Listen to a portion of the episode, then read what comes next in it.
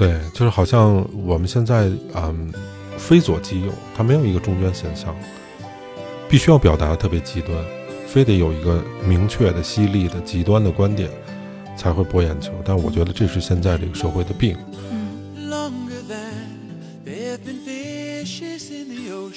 在泰山看到日出和云海的时候都哭了，就感觉破工作不要也行。然后下山的时候又清醒。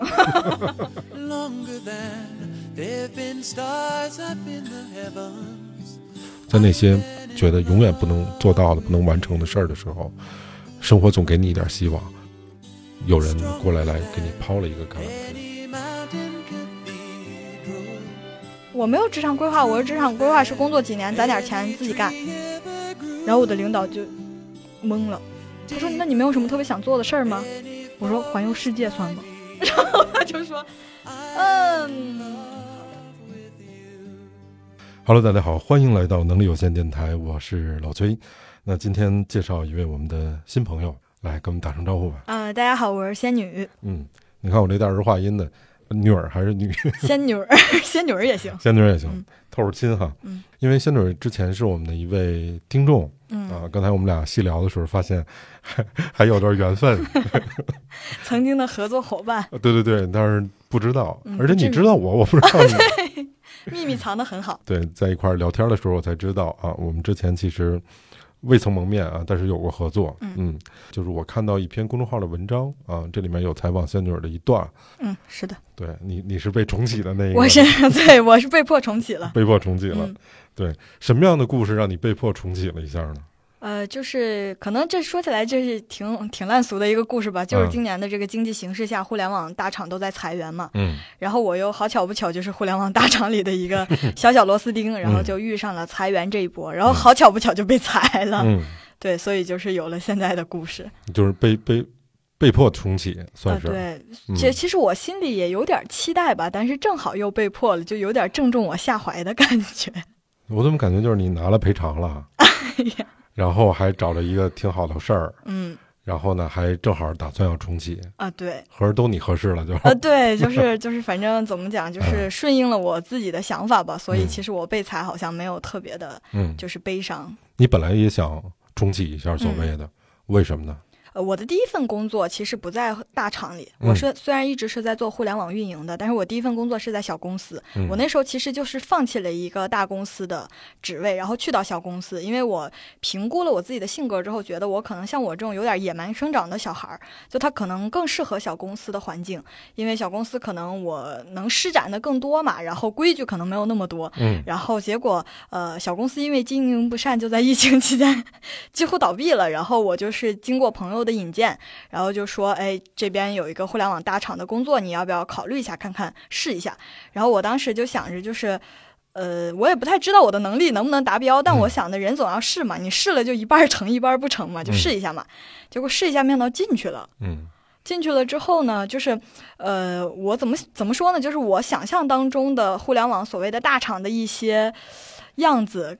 跟实际上的就是很符合，然后就是我确实可能以我的性格不是很适合待在那样的环境里，呃，并不是说这个环境不好，而是可能我是一个圆，但是这样的公司它是一个方块儿，嗯，就我们要互相磨合，然后在这个过程中，其实我是挺痛苦的，就我的工作包括影响到了我的生活，我整个人都是挺痛苦的一个状态，但是又。加上外界其实认为你是找到了一份好工作，认为你是有一个体面的，然后薪水还比较不错的，然后看起来又很稳定的工作，然后我就是就，但是我一直很难受，就是没有办法去平衡我自己对于工作的看法，或者说自己的想法这类型的，所以我那时候就想着，要不干脆辞职吧。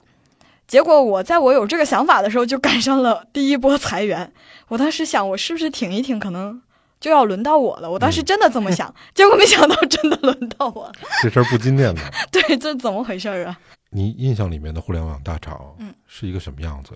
呃，我印象当中，互联网大厂优点就是呃稳定，福利好。光鲜亮丽，然后有非常多优秀、然后有能力的同事。嗯，然后他的那不是也都穿裤衩背心吗？我 对，没多优秀跟那个裤衩背心没关系。嗯，然后就是呃，缺点可能就在于他有很多的规矩，因为他有很多人要管理，很多人他可能势必就是，比如说你可能你要有一个设计需求，嗯，你可能就要重重审批，重重下来，这这么一个流过程复杂呃，对，流程比较复杂。然后嗯。其次就是你可能呃没有办法能很好的去展现你的想法，比如说你觉得哎我这方案太牛了，结果你领导说这什么屎，然后嗯，对，就经常这样的话，你也会不停的否定你自己，因为可能对于大厂来说，他们的试错成本是比较高的。对的，所以他不会轻易的说让你去尝试你的这个方法，但是嗯。小公司可能他也没人，也没什么路，就觉得哎，你要是觉得还不错，那你在你能折腾的范围内可以去尝试。嗯，但是对于我的性格，我又是个特别爱折腾的人。所以小公司被你折腾黄了，然后你去大厂是这个。哦，原来黄的是被我折腾，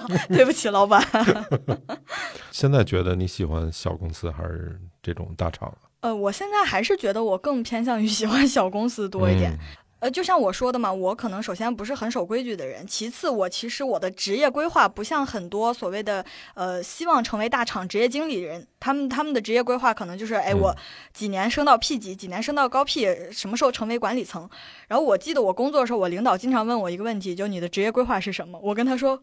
我没有规划呀，我规划是以后当老板，就是我可能自己会开一个小店或者小公司，然后我现在所做的一切都是在为我的以后这条路来积累一些人脉也好啊，或者资源，或者提升我个人的能力。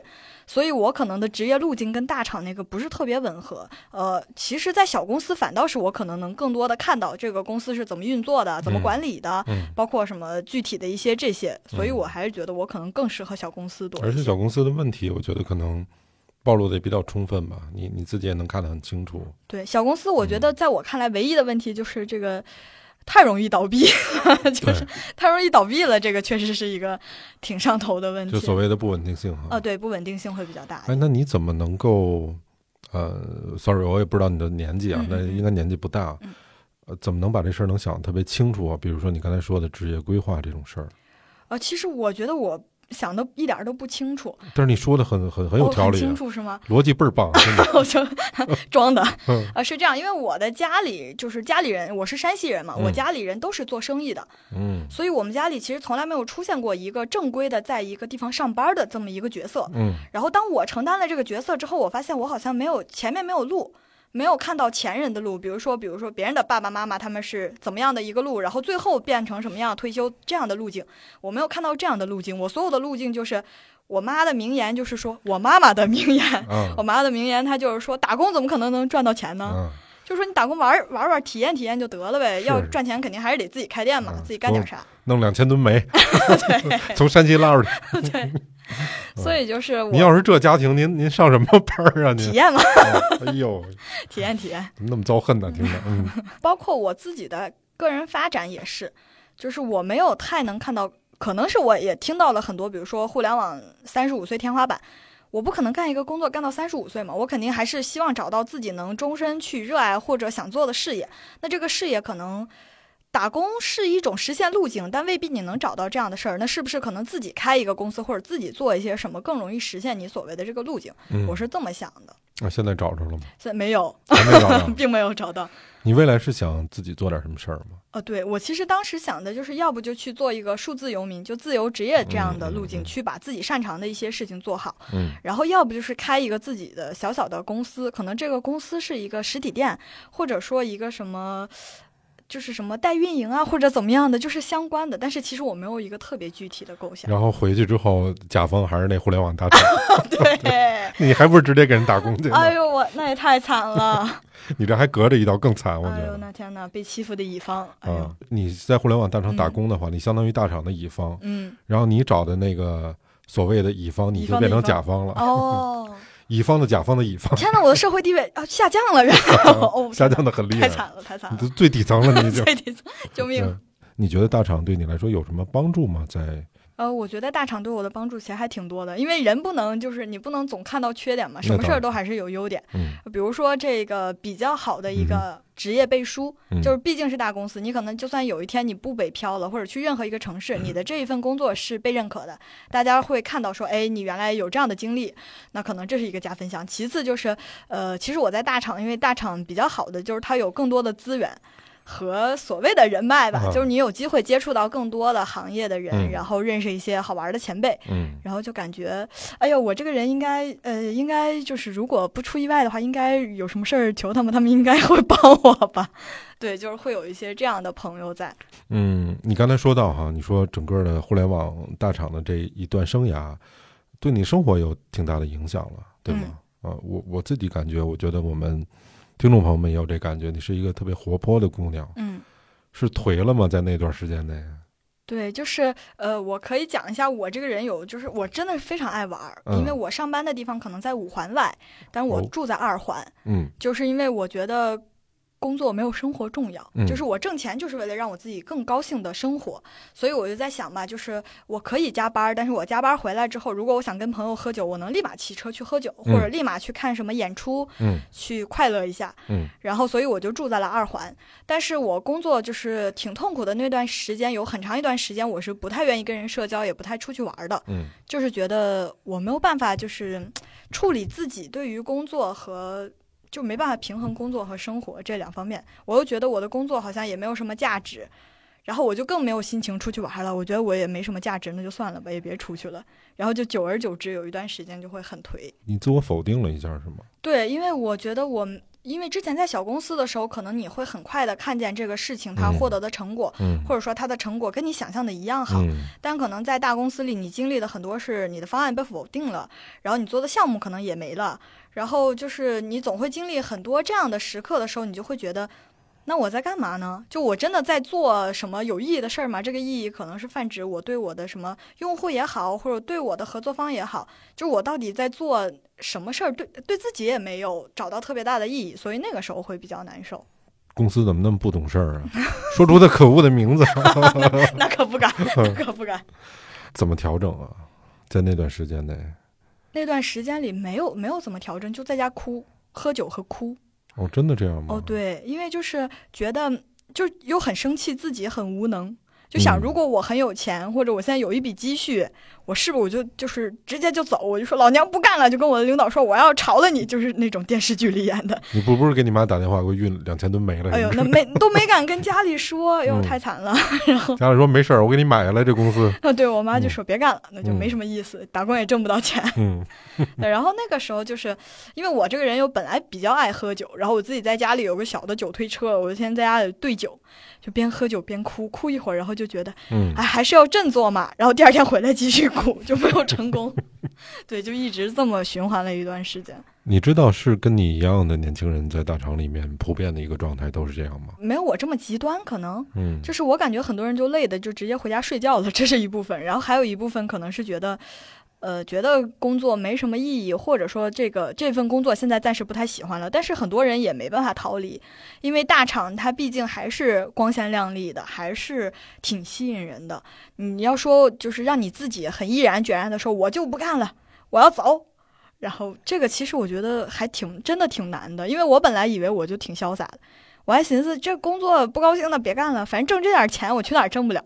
就后来发现不是，就是就觉得经济真的挣不了。对经济形势这么不好，还是别走了吧，嗯 吃点苦吧，你也该吃苦了。哦然后就这样劝自己。但是你很痛苦吗？啊，对，很痛苦。有跟谁交流过吗？怎么办这事儿？其实没太跟任何人交流过，跟朋友们吃饭的时候哭过一次，就是我印象特别深，那一天在吃铁锅炖，然后我还加班，我还去迟了，大家都开始吃了，然后我进去就开始干了一杯，然后就开始哭。然后大家都在那儿等那个铁锅炖，没想到我就哭了，就是嗯大家都手手忙脚乱嘛，就问我怎么了，怎么了你说？没事儿，大鹅死的时候还 没什么痛大鹅。太可怜了。就那个时候，就是有一次跟朋友们表达过，他们可能就感受到了我最近压力很大，嗯然后他们给我的建议就是辞职吧。他们说没事儿，反正我们都没钱，就是也不显得你没钱了，反正大家都没钱嘛。然后但是也没敢辞，就是还是觉得可能要考虑什么，你都这么大了，你总得挣钱自己养活自己吧，就这样的行为想法。其实你刚才说的是一个外部环境的影响，我不知道这个对你内心是否真的造成一定的，就你真的这么想吗？还是所有人这么想？你觉得好，你也应该这么想。我觉得我是这个有受到别人的影响，因为说实话，我是一个消费欲很低的人，就我是那种可能一年就在双十一买两双什么匡威的布鞋，然后买衣服也没有什么牌子，然后嗯其实对化妆品什么都没有追求。嗯我唯一爱做的事儿就是出去玩儿，就可能这个玩儿是指旅行或者嗯什么看音乐会啊这样的。我的大部分支出都在这儿。我那个时候就想着，如果我一咬牙一跺脚，就我辞职了没钱，我就在家里躺着，我就哪儿也不去，或者我就干点儿这免费的活儿，就去点儿蹭点儿朋友的演出就得了嘛。然后后来又觉得，呃，你想到说，如果大家都在工作，大家都有工作，都有收入，然后只有你天天好像无所事事，就显出你来了，然后你又觉得自己好像有点悲惨。你实际考虑经济压力，因为我那时候其实有一点存款，我工作第三第三年第四年了，就有一点存款，但是又想到就是 就是觉得大环境啊什么的，然后就觉得算了。结果我上周回家跟我妈妈聊了我当时的这个心境，我妈就跟我说：“你可以回家啃老。”我就感觉你怎么不早说呢？哎呦，你有一个好妈妈呀！对呀，你妈妈还要干儿子吗？可以吧？打电话等会儿问问。行嘞。那后来怎么解决这个问题呢？我一直都没有下定决心。我哦我有跟我一个关系还不错的，所以也不是那么的潇洒，是吧？对不是全全想明白，一点儿都，我觉得可不潇洒了。那个时候一点儿都不像我。我小的时候，我觉得我可自负了呢。嗯我感觉就是那种，我从小就是，就可能也是被家里惯坏了吧，就总觉得如果这个事儿世界上只有一个人能做成这个事儿，一定是我。啊，对，是我那会儿还觉得我能去 NBA 呢，就就这种，都觉得自己牛逼啊，死就觉得。可厉害了，嗯不可能就是这离开一个大公司有什么不得了的，对不？我要实现我人生价值的没问题。就就是经过了很长时间的自我否定之后，我觉得我是谁呀？我还实现自我价值？我没有自我，我的自我就应该被蹂躏、被践踏。然后那个时候听到了裁员的消息的时候，我真的就就想，我要不要主动申请裁员？嗯，我那时候一直在纠结，但我后来觉得好像不太好。我主动申请，万一直接把我给劝退了怎么办？我就想那就算了吧，就是再待着看一看，因为没准儿，我当时真的想法就没准儿就把我给裁了，我干嘛自己对吧？走了也没赔偿。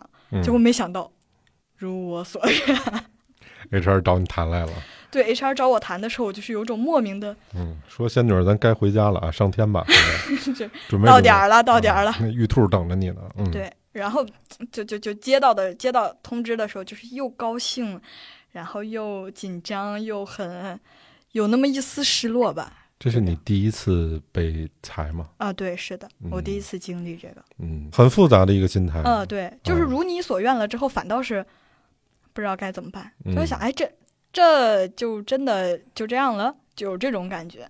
嗯，但是很很快之后，就是聊完赔偿啊什么之后，就觉得就乐了？那挺好，啊，还可以，还不错，还不错，嗯嗯出去之后有那种没着没落的感觉吗？就明儿不用来了，也不知道要去哪儿了。出去第一天其实有，因为第一天的时候早上也就起得很早，就是上班点儿可能八点就起了，然后起来之后发现不用上班，那时候就想那干嘛呢再？躺会儿吧。对，就是没有，就是我我有点那种莫名的自己卷自己，哦，我就感觉哎，那不用上班，那我更得干点什么了。嗯，就是我不能落下。然后我就开始想着，哎，那我干嘛呢？就开始什么写公众号啊，然后写一些就是看看书啊，然后写写，哎，如果我待业的这段时间里该干嘛？然后我就开始罗列了。然后到后来就开始真的忙起来了，之后就就没有那种感觉了。你开始说的这种感觉，可以理解成一种你对未来的不安全感，你必须得找一个事儿要把你现在填满。啊，对，是的，因为嗯我没有办法完全躺平，我是那种六日也不会完全躺平的人。嗯因为我就是我觉得，如果我要是找到了一个什么特别想做的事儿，我应该是挺卷王的那种，就挺让人讨厌的那种同事的。嗯嗯，就我就自己卷自己，我每天那个就是我自从失业之后的每天 to do 比工作 to do 还多。然后就是当你忙起来的时候就没空想了，我也不确定我是因为害怕自己有这样很多的想法，所以给安排的很满，还是怎么样？但是我就是把自己安排的很满，这样现在就没有那种没有会想的觉得哎大家都在上班，我没有上班，反倒没有这种感觉了。那现在的状态跟之前比哪个快乐一些？现在如果十分能打九点五分，之之前十分打五分吧，可能哦，你之前还没及格呢。啊，对，没有及格。那你在大厂的时候，喜欢你当时做的那件事儿吗？呃，有一段时间是比较喜欢的，就是当你能做很多事儿的时候，你是比较喜欢的，因为你会得到正反馈，然后然后你就会有更多的想法，嗯。然后想往上提，他可能那个时候就提一百个过十个。但是当你可能呃陷入到一个不太好的状态，后因为我后来因为一些业务调整原因，我又去到了就是其他的部门里做嗯其他的事情，嗯然后可能就不是我擅长，也不是我想做的方向，然后我当时沟通可能也没有得到反馈，然后我就做着一个我也不太擅长，也不太想，也不懂，就感觉到那个时候就那一阶段，差不多几个月吧，都是那样的状态。就很痛苦吧？对，你们有同事也同样的这种状态吗？有有有有，我嗯能感觉到，就是那种痛苦是，就是他是难以，就是反正就会看看出来。嗯，就本来的时候，比如说你也看不出大家对工作的喜爱，你只能看出平淡。但是你当你偷偷摸摸观察其他同事的时候，发现就他在忍着，你能感觉到他在忍着上班，就他已经非常不悦了，但他还在忍着。嗯所以那个时候就感觉好像大家都一样，嗯，对大家都一样，我也放心了，嗨，不止我痛苦。因为我在那一段时间跟你们做交流的时候，我是有这个感觉。嗯，我觉得他可能对这事儿基本没兴趣，嗯。但是他的工作职责范围之内。嗯。呃，如果是这样的话，一般人做到的是，就是我不过不失吧。嗯。你要我特别主动，我可能也不会，嗯。但是我不会说我不给你反馈，嗯。啊，我也能把这事儿进行下去，嗯，也就是这样了。那就是有职业道德了嘛。啊，那所以就四个字儿嘛，嗯啊，这是。多一个字儿不说那种。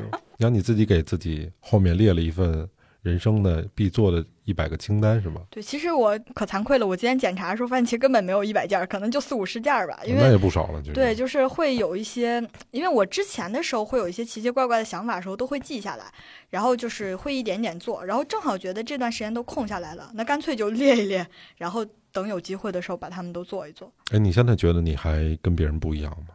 我现在没有觉得，我很早之前就觉得自己就是普通人，而且我已经认了我是普通人这件事儿了。我觉得没啥，就是我跟自己和解可快。我小时候就觉得，嗯，就是就是我我能察觉到自己很多优点，然后我会把它无限放大。嗯但我现在就能客观的评价我的优点，顺便知道我自己的缺点，就知道你可能在这种事儿上，你就是你就只能做七十分的水平，那你就努力做七十分。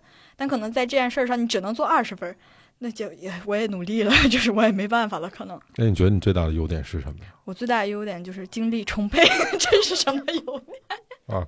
我觉得就是好奇心吧，嗯，就我对这个世界和对很多人，就所有人吧，都挺有好奇心的。嗯然后这个好奇心能让我去有很多想法，然后有很多输出，然后能让我有比较强的去搜集信息，还有整合信息的能力。好官方呀，说嗯，这个优点是不是在你这个岁数的年轻人可能大家都具备呢？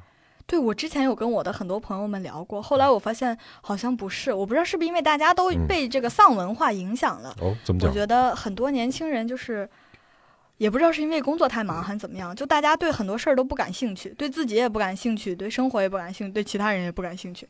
大家想法可能就我挣点钱，然后最好什么时候能买个房子，然后什么时候能结个婚，或者有一个稳定的好工作。我跟好多人聊，发现大家怎么都这样了，就显得我更不务正业，我就有点害怕。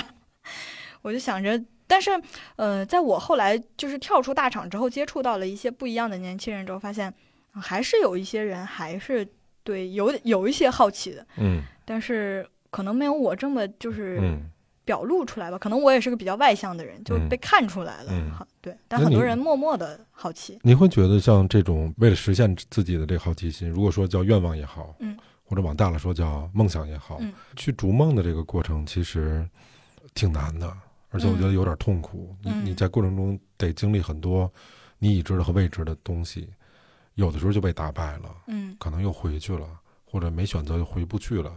对于你而言，你愿意走这个过程吗？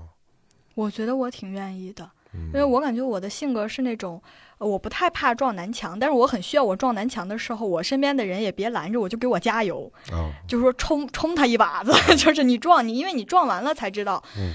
我我是那种觉得，如果你不做的话，你怎么知道？就包括我当时进大厂也是，我觉得我不能抱有着我对大厂的固有印象。你觉得是这样的，但可能人家不是这样。你你你得去吧，你都没去过大厂，你哪有发言权说人家是不是这样？你去了，你发现哦，真是这样，那就再说嘛。那那时候嗯再说那时候的解决问题的方案嘛。嗯我就觉得永远就发现问题、解决问题就好了。嗯嗯，你刚才仙女说自己有一份五十个清单哈，对，未来可能希望有一百个吧。这清单里面大概都包含什么呀？有特不贴谱的，跟我们说几个吗？我觉得没有特别不贴谱的，我写的都是那种很，因为我有很多已经做过的了，比如说什么独自夜爬泰山，然后去天安门看升旗，什么在机场过夜这种，嗯，我当时都已经做过了。我觉得最不靠谱的可能就是什这也，等等一下，这也至于写的清单里面去吗？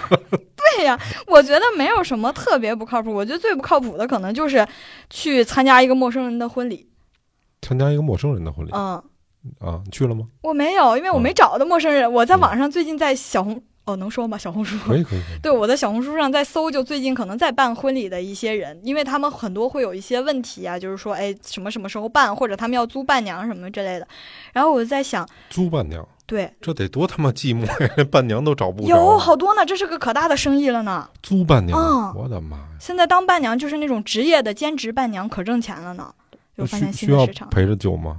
那不需要，那不需要。那就是跟那儿穿着衣服在那哦哦，儿站着，对对对对对，仨亲的俩热的都没有吗？身边儿哎，对呀、有的人可能朋友什么离得很远嘛，或者哦好多朋友，不是有的地方他们习俗是不能找已婚的女孩子当伴娘，嗯嗯，对，所以可能就是这种情况下就得去租伴娘。啊，你听说过那个伴娘好像只能当两次，第三次嫁不出去了再也。哇，我已经当，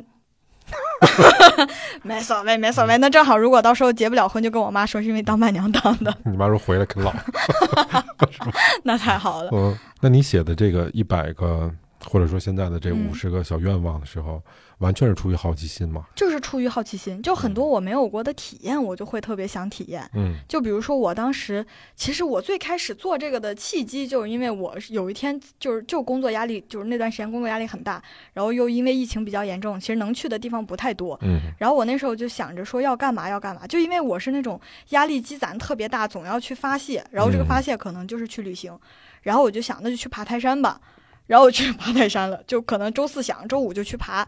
然后那个时候去爬泰山，自己去爬泰山的时候就觉得，哎，就是你经你如果经常有这些小点子，你就把它就记录下来嘛，记录下来做成一个系列，然后可以就就哪怕也不用什么要被很多人看到或者什么爆红网络，对。你就等将来以后自己看的时候觉得，哎，我靠，还真好，我这么大岁数了，我也上不去泰山了，嗯。还好以前去了，嗯，对，当时就基于这个契机，所以去一个人爬的，啊，爽吗？爽。嗯，但是在泰山看到日出和云海的时候都哭了，就感觉破工作不要也行。然后下山的时候又清醒了，下山清醒了。嗯，对还看见了，那算不错呀。啊，对，就是运气还挺好的。嗯嗯，那个时候，而且嗯，就是就是我我觉得我一直算那种运气很好的小孩儿，嗯就很多事儿就可能如我所愿，或者总有人能帮我，嗯，所以我就觉得我也不能对生活太有抱怨了。那你看，有些人其实，在大厂是能找到归属感的。嗯，大厂大厂钱还是挺多的，朋友们，就是谁会跟钱过不去呢？对吗？就是如果我想一下，在相同情况下，如果我是一个不爱折腾又没有很多想法的人的话，我也会选择在大厂，因为我觉得你可能要去做别的选择，你会冒临冒冒着更多的风险和那个就是未必会回本的收益。可能有的人他就是觉得，就比如像我吧，就是觉得在大厂这个买卖不划算。没有办法做自己，就我没办法平衡这个，但我觉得有人是能平衡的。嗯我听到很多人讲他们的职场路，或者讲他们的职场前辈的时候，其实眼睛里真的在发光。他们觉得，哎，我能做一个很好的产品，嗯我能做一个什么很厉害的什么事件，然后我能成为什么嗯哪个大企大企业里的高 P，这是他的人生追求。那我的人生追求可能不是这种吧，所以我觉得，而且我这个人不太慕强，嗯，就所谓的什么高 P 呀，或者说这种，在我看来就是没啥呀，就是就是有也行，没有也行啊。如果你想的话，你就去；如果你不想，就也别勉强自己了。哎，你在大厂工作的时候，会压抑你的个性吗？哦，肯定会啊。之前有一次，就是我这个人就是还挺。就是你之前说的嘛，你觉得我这个人好像有点冒犯的那种感觉，就很冲。我之前也是，就是我当时呃刚进去没多久，然后也是可能上面的领导找我聊天嘛，就问我的就职场规划，你有什么职场规划？我说呃工作为什么都爱问这个呀？这哎呀，大厂必问问题，大家一定要那个想好答案。如果领导问的时候，不要像我一样啊。嗯 然后我就说我没有职场规划，我的职场规划是工作几年攒点钱自己干。然后我的领导就懵了，他说：“那你没有什么特别想做的事儿吗？”我说：“环游世界算吗？” 然后他就说：“嗯，好的。”他说：“那我大概了解了，你先回去吧。”嗯，然后我那时候就回来的时候，我就感觉完蛋了。然后给你那个我的职场路以后怕是很难走了。给你那写一个括号不靠谱。对，所以我就觉得，呃，可能我我那个时候就就有意识的说想要，你知道应该怎么说吗？我其实不知道，因为我是一个不太会撒谎的人，嗯就我很难。他当时问我这个问题，我很难编出来说什么。啊，我的职场规划是成为一个优秀的职场人，我要在工作几年达到什么。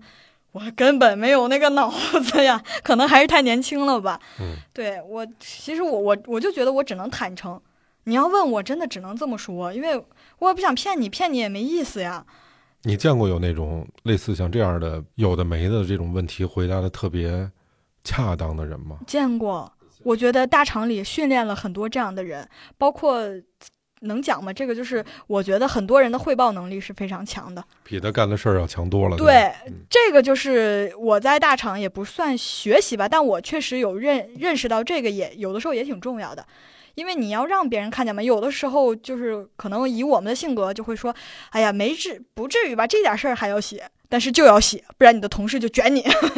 所以大家就是一定要把这一个可能更好的表达或者更好的展现出来。然后我就觉得我可能还是费点劲儿吧，在这些方面有点费劲儿。嗯，也不羡慕他们吧？我不羡慕呀，我我有的时候很羡慕，就是比如说什么年终述职呀，如果别人很快能写完这个 PPT，我要写很久，我就有点羡慕。我觉得这也是种能力嘛，你有这个能力，你可能就没那么痛苦了嘛。你人家一天就写完了，咱你就写半个月 写不完。呃，我曾经也在大厂嗯待过，大多数哈我看到的都是自己玩自己。嗯其实那数据就这么多，嗯，看你怎么算呢？哦，啊，对对对，他有很多说法嘛，就看你怎么表其实他就这么多，就事实就是这样的。嗯但是他能给你表述的特别好，经常我爱听到那种嗯弯道超车呀，嗯嗯就诸此类那种话呀，嗯在我看来，基本上都是自己玩自己，就大家心照不宣的在一个谎言里面，彼此玩的都特别高兴，然后领导也高兴，你也高兴，因为对大家都好。哦，对这个，所以我就说看有能不能接受嘛。因为当你当我看到的时候，可能我不是很能接受。我也不是说觉得我自己有多厉害，但是我就想，我就想干我想干的事儿，就这么简单。我觉得我人生就很简单，我想干这个事儿，我就要去干，把它干好。如果我不想干，然后大家就一起来玩这个游戏，我觉得那我回家考公务员玩，我可能就是路子会更好吧，会 玩的更好。我就觉得没必要。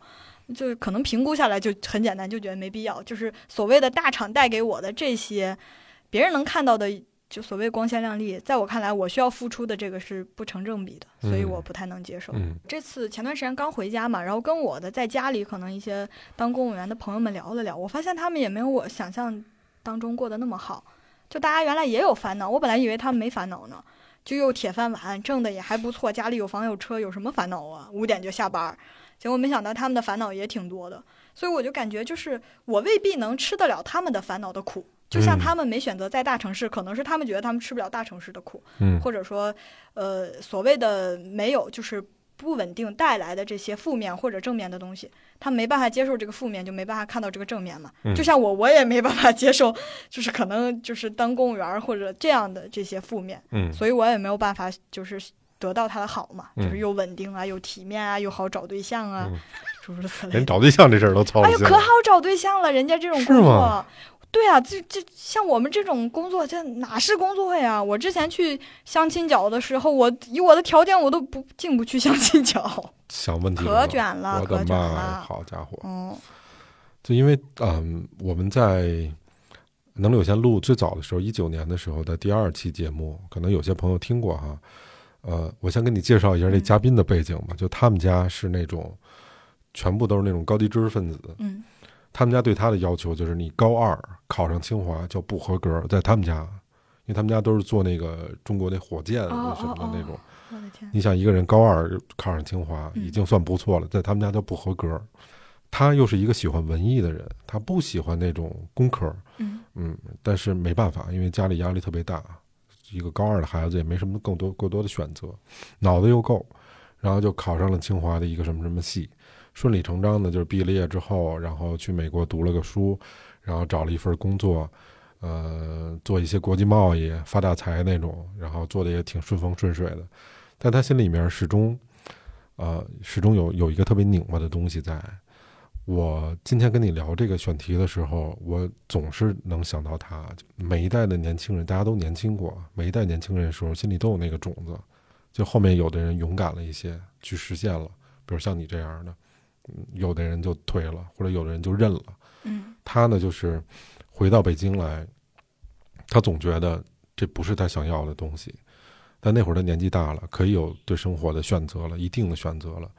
他就发现有一哥们儿。是意大利人，呀，骑着自行车从意大利骑到天安门，哇塞！然后在电视台有采访，那哥们儿说：“我就号召中国的骑手从天安门再骑回去。”他说：“我这这他妈就是我生活呀！”辞骑，当天就决定了，然后第二天辞职，用了一个月时间把沿路的所有签证都办了，买了辆自行车，带了东西就往意大利骑。哇塞，太酷了！从北京。他经过了像什么塔利班的控制的战区啊、伊朗啊、土耳其啊这些地方，后来到的希腊，然后从希腊到的法国，从法国到的意大利。平安夜那天骑到了威尼斯的广场，他跟我最后说那句话特别棒。他说他这一路走下来，他就觉得他应该感谢自己。他觉得年轻的时候人生一定要有一次壮游，只是在这个场景里面，我们生活的这片土地上，大家觉得这个事儿不正常。但是在他沿路走的时候，他遇到了好多的年轻人，跟他的情况是一样的，并且有好多人带着自己的小孩儿，非常小的小孩儿，就搁一个那摇篮车里面，就那么一路走。大家都觉得这没什么，就年轻人应该过的生活就是这样的，不用过多的去为未来去做更多的规划或者担心。现在就应该去体验生活，趁着你还有这个时间，还有这可能性的时候，其实这一次旅行对他后面的影响特别大。这是我们当时做的那期节目。我在今天跟你录这个之前，我每每脑子里都回想起他跟我说那个年轻人要一次壮游的那个事情。好酷啊！你可以听听，回头我发给你听听。他表达能力也特别好，就讲的真的挺好的。天呐，太酷了！嗯，哦，真的太酷了。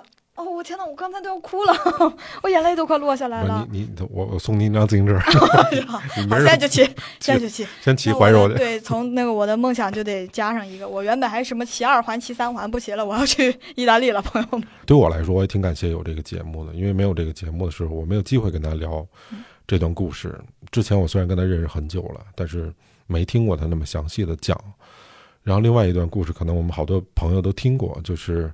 呃，环球航海的那个阿九的那个故事，我也听了，我也听了。我今天又把那个他送给我的书，我又看了一遍，真丰富啊！这个人生，这个叫不虚此行，不枉此行的，活一次还挺值当的。虽然这过程中应该有我们好多想象不到的那种困难、巨大的挑战，在那些觉得永远不能做到的、不能完成的事儿的时候，生活总给你一点希望，或者有人过来来给你抛了一个橄榄枝。你抓住了他，努力了，就会给你一定的回报，嗯，然后他就真的把这事儿做成了。他们就一个农村的孩子，又没有一只胳膊，然后跟他妻子开了一个十三米的帆船，环球航海了三年，宝贵的经历，这拿钱换不来。嗯，我也是觉得，就是那工作算屁呀，就是那个那感觉，是吧？就可热血了，可受鼓舞了，就后来。就是在工作的一次次消磨中，又觉得，就觉得算了吧。就是我要不就就当一个普通人，就当一个在大厂上班、有着一份普通工作的人就好了。那些事儿就是可能就只是在新闻里或者在别人的嘴里听到了。但后来又觉得，那凭啥不能是我？那就这个就还是很复杂。对人的性格还是很复杂。嗯。所以那个时候就还是觉得，嗯，值得一试嘛，就试一试嘛。你做了好多决定，你家里面支持你吗？我家里其实不算支持，但也不算反对吧，因为可能我家里还是挺希望我能回家，或者说怎么样，没有觉得我一定要回家考公务员，而是觉得我可能回家自己干点什么，嗯，就就是相当于家里帮你早日实现你的梦想，你不就想干点啥吗？那二百个煤矿都等着 继承等着等着你管呢。嗯，但是我爸妈好在都比较开明，因为我妈妈是那种自己做生意的女强人，哦，所以就是他会觉得那就。那就看着办吧，那就能怎么办呢？反正他觉得他的一生没有活得特别的，就是按照自己的喜欢活，所以他比较希望我如果能找到喜欢的事儿，你就做就行了。哎，你觉得像你这样的性格，什么样的事儿是你喜欢的？我一直觉得我特别想当一个世界的记录者，这个说的就很奇怪，就是我小的时候经常做梦，梦到自己是蒲松龄，就感觉自己每天都在路上坐着听别人讲故事，我把别人故事写下来，就经常会这样。因为我大学学的是新闻嘛，嗯，我曾经一度以为自己会成为一个什么铁肩担道义的记者，但是后来在真真正面临选工作的时候，我觉得我就退缩了。我觉得为什么呀？我觉得我可能没有什么才华，我觉得我可能因为我大学在报社实习过嘛，然后我就是我的特点就表现特别明显，我就特别擅长去发现选题。嗯然后因为报社的其实他们那个规格会比较严格，每周的报题会，我每次选题都能通过，嗯但我写的文章总是被编辑改，不停的改，不停的改，就是我那时候的写作能力就没有那么强，嗯所以我那时候就觉得，就算有一个好故事，我也写不好。难道你要让别人帮你写你的稿子吗？你只是一个眼睛，你根本不是一个好好的作家或者好的笔。你有没有觉得啊、如果在当时啊，你换一个鼓励你的人，你也就做下去了。有可能，嗯，但是我这个人就属于有点儿，很多时候我自己主意就很正，就是就是没有用的正。就那个时候，我可能听了很多意见，比如说别人觉得，哎，你可以是就是冲一把嘛，你你反正你对吧，也饿不死，你大不了还能回家嘛，或者怎么样。可能是因为那个时候就很胆怯，没办法承认自己的缺点。就是我自己也挺爱写东西的，但是我我老早就知道那个比例是不够的，嗯。那个比例不够，呃，无论是后天的还是先天的吧。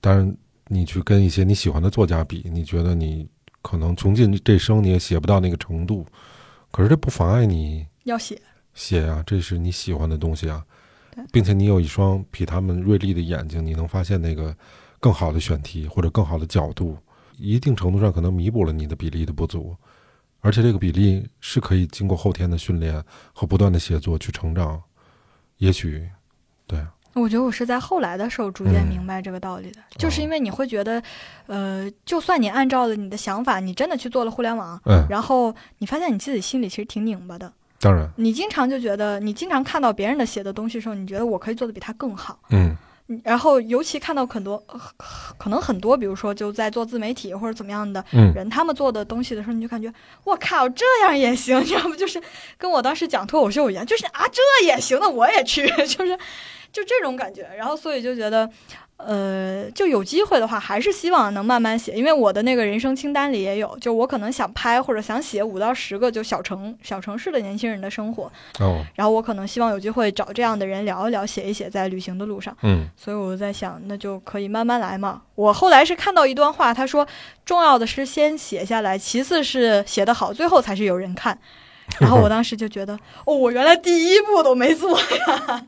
啊，这就这整体它有一个悖论，就是我们写东西哈，或者说录播课，呃一个初衷是想让更多的人听见，嗯但是呢，现在以这个流量的角度去思考问题的时候，对于我而言，我挺清楚，也挺明白听众喜欢听什么的。嗯比如说我们上一期我发给你的那期节目嗯，爱情，爱情》，它其实聊的是年轻人的迷茫，嗯或者在这过程中的不确定性。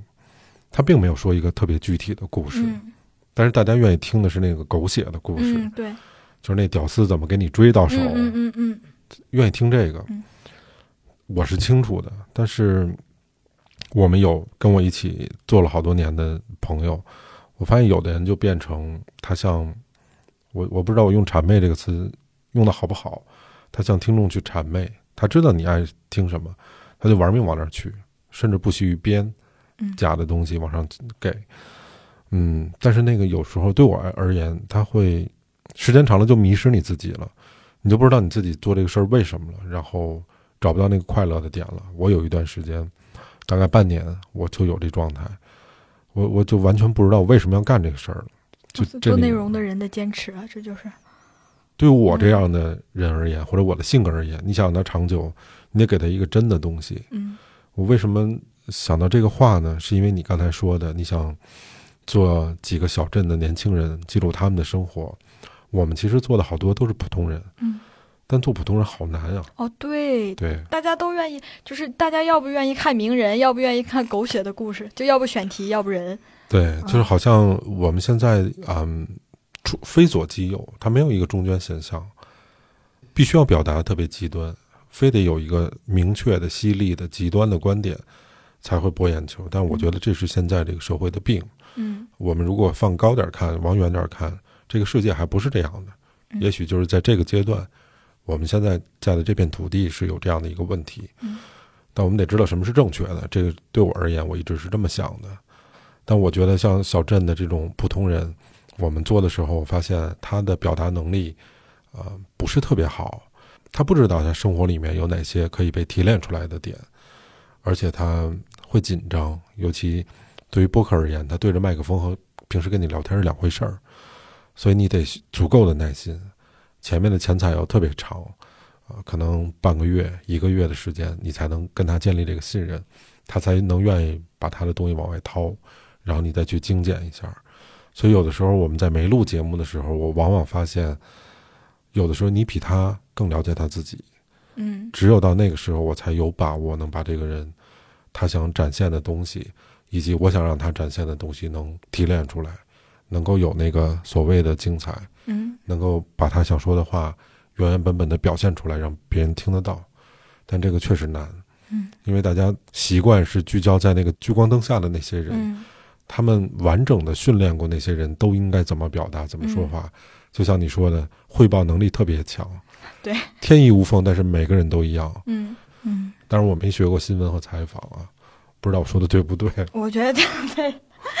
因为我是因为我最近在跟朋友做活动的时候，也嗯涉及到跟人物可能有一些简单的沟通嘛，然后我就发现我很喜欢那种表达的很朴素，可能没说出什么就是特别亮脸亮眼的话的人，但是我会很警惕那种就是这个人一说一张嘴他就就拿出了京剧来，他都替我想好了这个标题，感觉我就感觉我的妈呀，就是太难了，就这样反倒是让我觉得好难呀，就是他好像已经知道我要在对，知道我要做什么，所以他会往我想的这个方向去讲。嗯，现在做在做露营，跟朋友，对，在做露营和社交，就是交友这么一个活动。嗯嗯，是在露营的过程中交了友了是吗？啊，对，就是他就是一个播下了革命的种子什么之对类的。两天也，那没有，没人跟我播，就是两天一夜的一个露营活动，然后可能是以呃认识一些大城市不同的年轻人，因为其实我跟我的。朋友，我们俩都是在互联网大厂然后出来的人，嗯，然后我们其实挺希望看到不一样的生活方式，嗯。就我俩都觉得是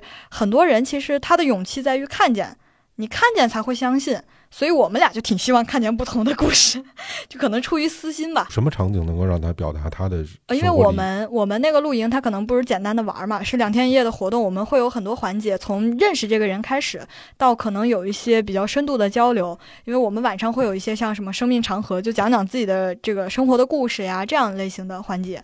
然后就发现了，确实有很多可能不在大厂的年轻人，他们活得还挺快乐的。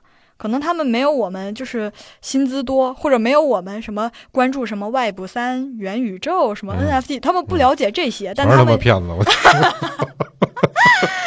对 对，但他们有他们自己的生活，他们对北漂或者说对他们的工作啊，的热爱，对生活的一些很多看法，包括他们一些有趣的事儿，然后就觉得哦，原来很多人就是因为你在大厂的时候，你可能只能看到互联网这个圈子的人对，当然，然后当你看到一些其他人的时候，就觉得哎蛮有意思的，你也希望这些故事被别人看到。有什么让你印象特别深的？我当时有有一个印象特别深，就是一个男孩儿，他是，呃，他还挺优秀的。他是就在大学，他家里属于那种就是什么，爸爸是什么，大概大学老师，妈妈是医生，就这种高配高配置，一看就高文化水平这种配置吧。然后呢，他大概在他就是大学的时候，他拿十万块钱投了特斯拉，然后就挣了一百多万。然后大学的时候就属于自己就是已经很有钱了，然后他就现在也在一个互联网大厂里，他现在要跳出来自己做，就是因为他觉得这个大厂可能给不了他什么，所以他想跳出来嘛。然后本来我觉得这种类型就是你感觉还挺精英的，他还挺年轻，他九七年的一个男孩，嗯就一个挺怎么讲，挺在职场这个路上很精英，或者说已经很一帆风顺的人。嗯结果他来露营的时候，他问我们最多的问题就是说：“哎，你觉得我应该怎么跟我女朋友相处？” 就是他完全是一个恋爱小白，或者说他完全对情感的事儿不了解，但他他有一套他自己的 AI 恋爱法则，就是哦他很希望这个是。就是他这个事儿的处理方式，很希望像电脑一样，我输入这个程序得出这个结论，这个路径是什么样，哦他会自己设出来这个路径。然后我们就说，你如果考虑这么多，你就没必要谈了嘛，因为恋爱还是要谈嘛。结果他说他很难，好不容易遇到了一个特别匹配他的人，因为他给我们看了他的那个交友的，就是他备注的他希望另一半的品质，列了大概就是苹果手机备忘录里还要往下滑一屏的那种长度就巨多。然后他说：“你知道吗？有人居然就是符合我所有这些要求，然后我当然得跟他恋爱啦，多合适呀！是女的吗？是女的，啊，那不错，对。然后合适了之后，他就发现他不会跟人恋爱。”啊，他也不知道该怎么表达，就是恋爱遇到什么，哎，我应该怎么哄女孩开心？我应该怎么什么时候？就是这种问题。然后我那时候就想，人类真的各有各的这个难题呀、嗯，我的难题是我怎么没找到好工作呀？我怎么没怎么年年入百万什么的？结果他的难题是我怎么跟女孩相处？嗯，我觉得。就这个世界上每个人都挺有意思的，挺好玩的。教会了吗？没有，他可他可固执了。就他其实他有一套自己的算法，然后他想听别人的意见的时候，他又发现别人的意见融不进他的算法里。嗯我们都我们都开玩笑叫他就是恋爱 AI 嘛，嗯因为他整个逻辑思维就非常强，嗯，就这样这样这样这样那样推导出了一个这样的结论那，完全是互联网的那套那套东西。非常互联网，非常互联网。他这个人是变化的呀，人怎么能按 算法算呢？对，但是他可能觉得这样省事儿。感情就不是一个能省的事儿，对呀、我觉得感情怎么可能省事儿啊？省不了事儿。不可能，太复杂。它的有趣就在于它不省事儿，啊，对呀、它的复杂性。对，嗯，我们放弃它吧，让他放弃，劝他放弃是。吧？每次大概有多少人参加呀？大概是十五个人左右，嗯因为我们十二人成团，就十二到二十个人嘛，一般都十五人左右。然后有的时候会会有一些八零后、七零后来问我们，就是说，因为他们看到我们可能发出去招募，就觉得你们这太年轻了。然后我们一般都会问人家，就是我们大概都是九零后，你介意跟我们一起玩吗？如果你不介意，你就来吧。哦，就是我们这八零后还带玩是吧？对，有啊，给钱就行。对我们我们可包容了，而且我们可欢迎有故事的人了，因为我们经常会遇到那种，比如说一堆九五后在一块儿，发现也没谈过恋爱，也没什么事业上的坎坷，就大家纯玩儿。但是很多就可能一些八零后啊什么，就讲一讲这种，我们就感觉哇，哎这个大哥太牛了哎，这故事特别牛逼的，能免费吗？行，讲讲听到了什么奇怪的故事哎，。那太多了呢。那我们这做两百多期，有的是，真的。我把那个剪掉了，我都告诉你们。除了你们刚才说的这个分享的这场合之外，还有什么其他的有趣的活动吗？有趣的活动什么，就是其实从开始就什么，我们会有一些轻松二十问，就因为大家都是陌生人嘛，然后大家可能我随便问吗？不，我们会有一些我们自己的问题，比如说你有超能力想做什么，哦或者说你人生里觉得比较遗憾的事儿是什么？哦，对，就这类型的，就方便让大家先了解一下这种，嗯或者什么你对另一半的什么品质要求，这种你你你一上来问很奇怪的问题也不好，嗯嗯，嗯还是要有所保留。我们想挺奇怪的了，我这还奇怪，啊这不是个正常大家都聊一聊吗？你对另一半有什么要求啊？有什么？哦，那这个可能跟我感觉不太一样哦我觉得这是一个特别隐私的问题哦，真的呀？啊。但但但是如果那个场景就是我们大家就谈情说爱的那个场景，嗯那是单说了哈，哦，就完全我我们经常会这么聊，因为可能大家为了方便别人给你介绍对象吧。哦那我就理解了，那是应该的。对啊，大家都会说，如果比这是这个目的的话，那是应该的。嗯，你希望是什么样的情况？啊，那所以其实报名的还挺踊跃。嗯，对，这是你现在在做的这个事情。对，算是有一点点收入，然后有自己比较感兴趣的事儿。嗯，怎么怎么能找到你们？怎么能找到我们？嗯，呃，在哪儿报名的？在小红书可以搜啊、嗯这是一个广告吗？广子，啊插一个广子，来一个。对，可以搜北京轻松露营，然后轻是那个就三点水一个青，然后松是那个松树的松，嗯，嗯，三点水一个青色的青，吧？对吧北京青松露营对在小红书上，对，还有在哪儿？还有在公众号可以搜森林岛。森林岛。对，因为我们其实原本想构建一个，就是说，我们觉得每个人都是一个小岛嘛，希望把大家串起来。所以嗯除了露营之外，可能也会有什么什么户外咖啡呀、一起喝酒啊这种活动。嗯，那词儿挺硬的。我们在这期的简介里面会把这个联系方式嗯啊附在我们简介里面，大家可以点进或者说复制一下，就能找到那个仙女儿他们的这个活动了。就可以喝酒，可以认识新朋友，嗯，对，还蛮好玩的。那那这个什么吃饭用他他们管吗？还是都是你们管？吃饭我们也管，我吃的还挺好的呢。哦嗯，B B Q 啊啥的，烧烤啊啥的，整可好了，可累了。嗯我就组织不了露营，又当爹又当妈的，我都肯定会认识新朋友的，因为嗯我们这个目的就是为了认识新朋友才做的露营。每周都有吗？对，每周现在基本上每周都有。哦，如果大家感兴趣的话，欢迎大家来参与一下，也来支持一下我们仙女儿的这个呃小事业，谢谢小事业大家。轻松露营是吧？，对对，嗯，好，OK，那就这样，我是老崔，拜拜。拜拜。 An only child alone cabinet maker's son. His hands were meant for different work, and his heart was known to none. He left his home and went his lone and solitary way, and he gave to I never can repay.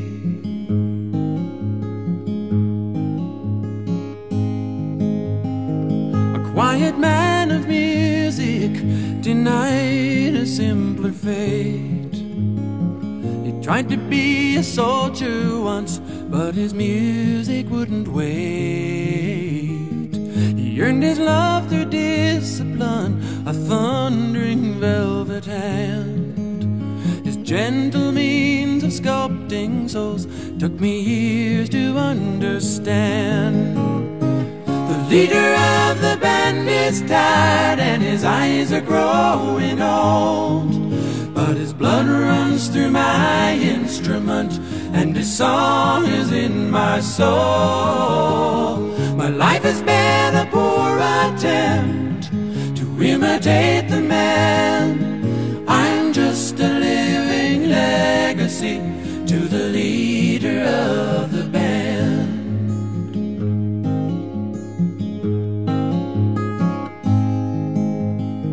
My brother's lives were different, for they heard another call. One went to Chicago, and the other to St. Paul. And I'm in Colorado when I'm not in some hotel.